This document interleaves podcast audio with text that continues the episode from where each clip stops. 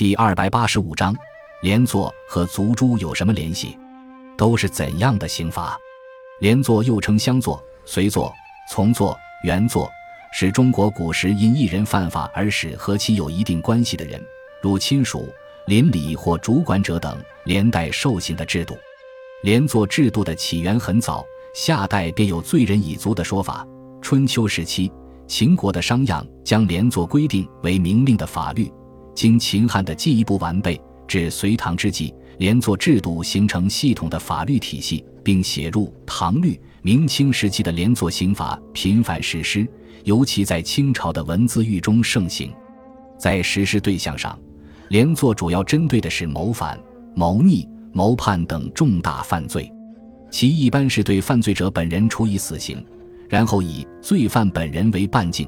对与之关联者，根据关系远近分别实施死刑、流刑、财产刑等一系列刑罚。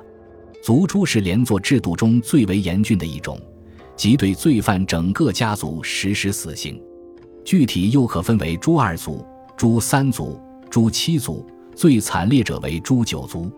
另外，明永乐皇帝曾对建文帝的老师方孝孺实施过历史上仅有一次的诛十族。